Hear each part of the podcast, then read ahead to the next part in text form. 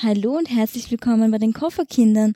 Neben mir ist der Thomas und ich bin die Cornelia und wir erzählen euch heute etwas über unsere Reise nach Bangkok und wir sind gerade live. Wo sind wir?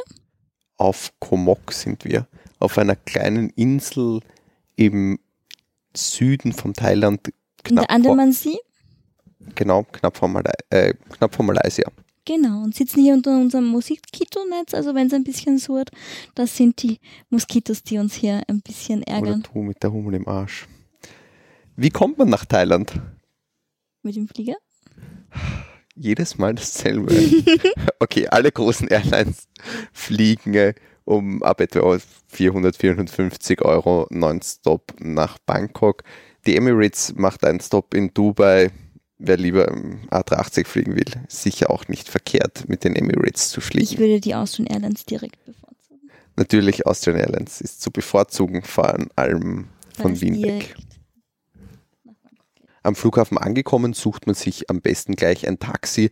Die befinden sich auf Ebene minus eins. Dort stellt man sich an der Schlange an, einfach allen anderen Menschen nach, zieht ein Ticket und bekommt dann ein Taxi zugewiesen. Bekommt ein Taxi zugewiesen das sind die offiziellen Taxis, die sind eigentlich zu bevorzugen. Eine Fahrt kostet etwa 400 bis 500 Baht, was ungefähr 10 bis 13 Euro sind. Gibt es andere Möglichkeiten auch noch, sich in Bangkok zu bewegen? Also vom Flughafen selbst, glaube ich, gibt es noch einen Bus, der sehr, sehr günstig ist, aber nachdem Taxis so wenig kosten, hab ich, haben wir uns dahingehend eigentlich nicht weiter umgesehen. In Bangkok selbst sind wir eigentlich auch fast nur Taxi gefahren oder relativ viel Taxi und Uber. Uber funktioniert dort ohne Probleme. Und was es auch noch gibt, ist die MRT, also eine Subway, die relativ gut funktioniert. Eigentlich ist es keine Subway, es ist eine oberirdische Bahn. Ja, aber wie eine U-Bahn, die halt über dem Boden sozusagen fährt. Bei jeder Station gibt es auch einen Ticketschalter, der besetzt ist mit einem richtigen Menschen sozusagen. Man kann also einfach und bequem überall ähm, ein Fahrticket kaufen. Was gibt sonst noch zu beachten, wenn man in Bangkok ankommt? Vor allem sollte man gleich mal Geld abheben, vorab Kreditkarte und Bankomatkarte freischalten lassen, dass das auch funktioniert. Man braucht Spargeld für die Taxifahrt und vor allem auch, weil man die Maut ähm, bezahlen muss, selbst im Bar. Also das sollte man Die gibt man dann dem Fahrer direkt an der Mautstation oder er verrechnet sie einen im Nachhinein. Aber wenn der Fahrer fair ist, zahlt man eigentlich direkt bei der Mautstation. Genau. Eine neue Kategorie, die wir einführen wollen, lautet Internet. Und zwar, welches ist der beste Internetanbieter bzw. Data Package Anbieter für Bangkok? Und das ist ganz eindeutig AIS. Die bieten an eine 6 Mbit Flatrate für sieben Tage um etwa 190 Baht, was etwa 5 bis 6 Euro sind. Die bekommt man nicht am Flughafen, man muss dafür in ein Shopping Center fahren. Wir waren zum Beispiel im Siam Paragon beim AIS Shop, dort ist es ohne Probleme zu bekommen, einzig den Passport muss man mitnehmen. Weiter geht es mit den Unterkünften. Es gibt in Bangkok Unterkünfte natürlich wie Sand am Meer. Wir haben uns für das East in Grand Satorn entschieden. Zum einen, weil das Hotel super zentral gelegen ist, direkt an einer Metrostation und zum anderen ist es richtig schön und auch noch super günstig oder relativ günstig, würde ich günstig, sagen. Ja, 100 Euro die Nacht. zählt eigentlich zu einem der besser, besten, bestbewertesten Hotels von Bangkok sechs Bestes oder neun Bestes auf TripAdvisor. So auf jeden Fall unter die Top 10. Preis-Leistung definitiv. Wirklich gut. Einen netten Pool im 15. Stockwerk, ähm, ein Gym, das ganz brauchbar ist, jetzt nicht sonderlich groß, aber mit dem Notwendigsten ausgestattet und ein super großes Frühstücksbuffet mit dem Sum, Ham and Eggs, Pancakes, alles, was man sich eigentlich zum Frühstück so wünscht. Bangkok selbst bietet eine unfassbare Anzahl an Aktivitäten, die man machen kann.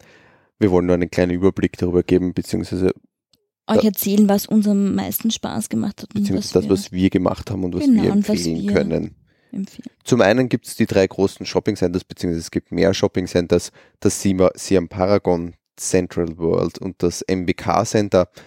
Das Siam Paragon, glaube ich, hat uns beiden am besten gefallen. Ja, das ist eigentlich ein sehr schönes Shopping Center mit einem ganz großen Food-Bereich und wir essen beide sehr gerne. Wir essen richtig gerne.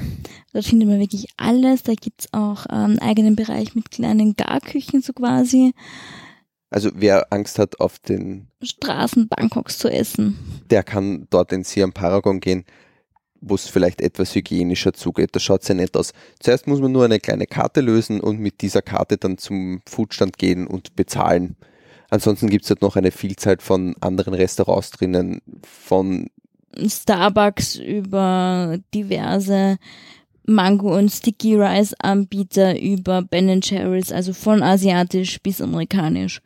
Alles, was das Herz begehrt. MBK selbst ist vielleicht dieses ganz bekannte Shopping Center, wo es viele gefälschte Sachen gibt, von T-Shirts bis Handtaschen. Muay Thai Shorts. Eigentlich alles dabei. Kann man sich anschauen. Ist eigentlich ganz winzig mal so durchzuschlendern, aber ein Paradies für alle Markenjunkies. Mindestens seit dem Film Hangover ist Bangkok berühmt für seine Rooftop-Bars. Zwei davon haben wir uns angeschaut. Das eine ist die Banyan Tree Vertigo Rooftop Bar und das andere ist Above 11. Welcher hat dir besser gefallen? Was sagst du? Schwierig zu sagen. Also mit Sicherheit netter ist die Banyan Tree vom. Ausblick. Vom Von Ausblick. Stimmung würde man muss sich das ungefähr so vorstellen, man sitzt dann direkt am Abgrund, es ist ein etwa ein Meter hohes Geländer, dann ist noch ein Meter sozusagen freie Fläche und dann geht es mal 60 Stockwerke runter. Also für Fotos und Ausblick würde ich bei empfehlen. Für Atmosphäre und wirklich ein bisschen chillen und ähm, in Stimmung kommen, dann das Above 11. Vor allem stimmt dort Preis-Leistung einfach mehr. Ja. Weil bei Vertigo kostet halt ein Cocktail irgendwie 18 Euro und bei Above 11 halt die Hälfte. Bangkok hat ganz viele klassische Touristen-Hotspots, unzählige Tempel, aber auch den großen Königspalast, ähm, wo sich ganz viele Touristen tummeln. Es ist wunderschön anzuschauen, weil ganz viele Details und Gold und viele Gebäude, aber Massen an Leute, muss man auch sagen. Richtig Massen an Leute. Also es ist eher ein Durchgedränge durch den großen Palast als wie ein gemütliches Anschauen. Ja.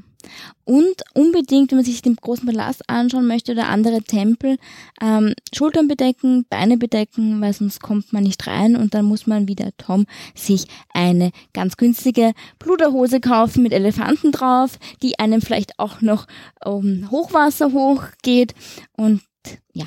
Die aber mit 100 Baht oder 2,60 Euro sehr, sehr günstig sind und direkt vor den Toren überall gekauft und werden du kannst können. Es tragen.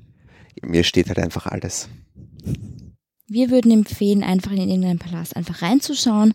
Wir waren im buddhistischen Tempel nördlich vom großen Palast entfernt.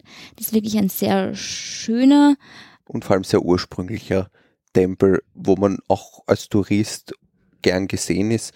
Und man sieht dort wirklich ältere Leute, die beten und Andacht halten, vielleicht ein bisschen die Integrität wahren und aber da waren wir mehr oder weniger alleine. Es war nicht so ein großer Antrag und man konnte ganz gut durchschlendern. Und die Leute dort, die das betreut haben, waren auch sehr freundlich und haben uns erklärt und gesagt, das sollen wir uns noch anschauen. Und ja, was gleich gegenüber ist, wenn man hungrig ist, ist der Amulettmarkt. Hier gibt's unzählige thailändische Köstlichkeiten äh, zu probieren, aber auch Starbucks und ein paar so hippe Lokale. Und man kann auch einiges ähm, an Waren einkaufen ein bisschen so wie Chinatown, nur vielleicht etwas gemächlicher. Was man sich sparen kann in Bangkok ist ein Besuch der Khao San Road. Das ist die Backpacker Road, wo ein Sauflokal neben den anderen aufgereiht ist. Man kann gefälschte Ausweise kaufen. Also wenn man einen gefälschten Ausweis braucht, sicher sehr Eine ÖBB-Vorteilskarte zum Beispiel, dann ist man dort gut aufgehoben. Sonst kann man machen, nur wenn man Zeit hat. Wir Muss wissen jetzt auch, warum der Tom Doktor ist. Hahaha. Was für uns ein ganz besonderes Highlight war, war die Amita Cooking Class bei der lieben Tam. Das ist eine Thailänderin, die einen bei sich zu Hause empfängt. Sie hat einen eigenen Kräutergarten, man, sie führt einen durch, man pflückt Sachen, sammelt alles zusammen. Sie führt einen durch äh, klassische thailändische Gerichte und man kocht die dann selber und kann die dann selber vor Ort in ihrem Garten genießen. Also mir hat das sehr viel Spaß gemacht. Mir hat das auch sehr viel Spaß gemacht und das ist ein Ausflug, der wirklich zu empfehlen ist. Vor allem hat man davor noch eine kurze Fahrt durch die Klongs mit angeschlossen. So muss man diesen Ausflug nicht extra machen. Nach einem langen Tag in Bangkok bietet sich eine Massage an.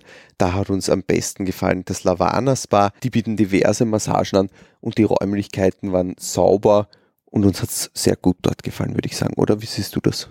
Ja, also bei der Thai-Massage muss man selber ein bisschen mitarbeiten und es ist ziemlich anstrengend, aber es war wirklich gut. Wo kann man in Bangkok zwischen den unzähligen Garküchen und Essensmöglichkeiten gut essen? Zum einen, wie schon gesagt, das Siam Bargon bietet eine ganz große Auswahl an verschiedenen Küchen an. Aber es gibt auch noch einiges anderes, wo man gut essen kann. Was kannst du empfehlen?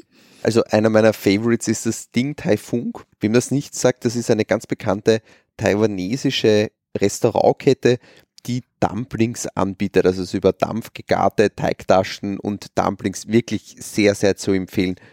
Die haben doch einige Auszeichnungen auch bekommen, glaube ich. Ja, die also sind, glaube ich, mehrere Male zum besten Restaurant, teilweise in Hongkong und Singapur gekürt worden. Ähm, einen Michelin-Stern, glaube ich, haben sie bekommen. Also, also wirklich gut. Mir hat es auch geschmeckt. Ein, Bes ein, Besuch schadet keinesfalls und sehr zu empfehlen, die Gurken in scharfer Soße als Vorspeise.